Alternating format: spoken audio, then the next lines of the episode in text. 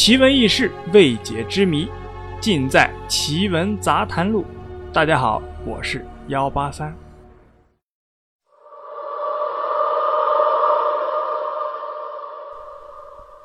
历史呢，往往让人捉摸不透。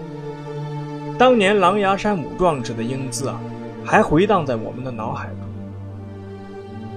但是，今天我们要说的是比狼牙山五壮士还要惨烈百倍的八百冷娃扑黄河的事迹。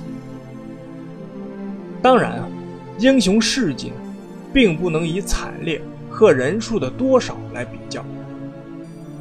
但是，为了还原历史，给逝去的英雄一个公道，让英雄享有英雄的待遇，还原八百冷娃共赴黄河的历史真相，还是很有必要的。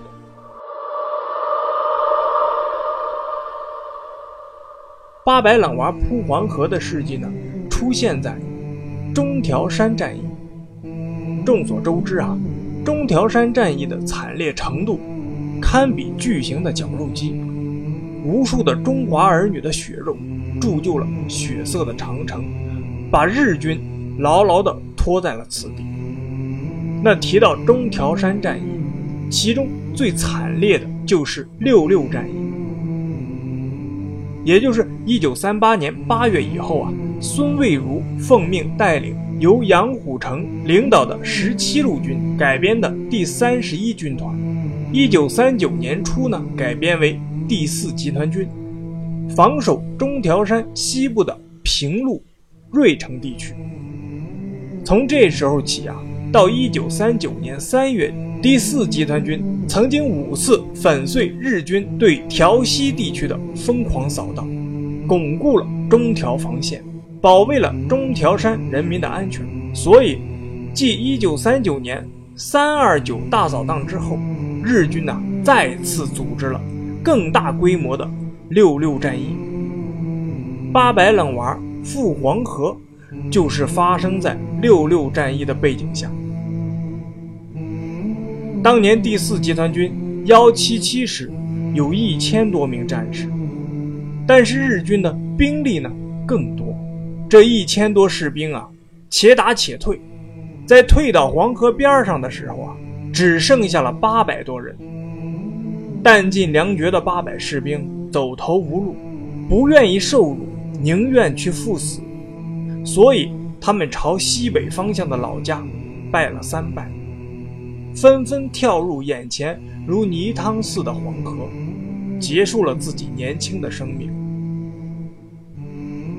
黄河以母亲的慈爱胸怀包裹了这八百个殊死搏斗后。不耻投降的关中冷娃，他们都是十六至十八岁的孩子。他们从关中的乡村投靠到孙蔚如的麾下，不是为了吃粮饱肚，而是为了打日本鬼子，走进中条山的。他们八百多人集体投河的那一幕啊，被山里的村民看见了。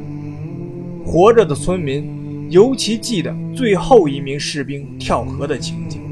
悬崖上只剩下最后一个关中籍的中国士兵，这是一位骑手，他的双手紧紧地握着部队的军旗，军旗已经被枪林弹雨撕裂，被硝烟熏染，他仍然双手高举着。他在跳河前吼唱了几句秦腔：“两狼山，战虎耳，天摇地动，好男儿为国家。”何惧死生？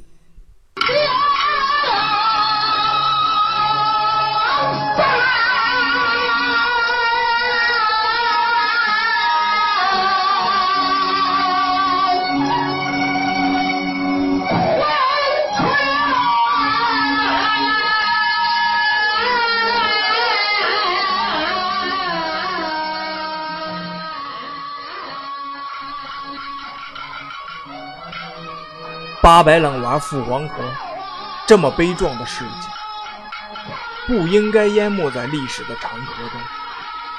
这些无名的英雄先烈，值得我们每个人去缅怀、去铭记、去歌颂。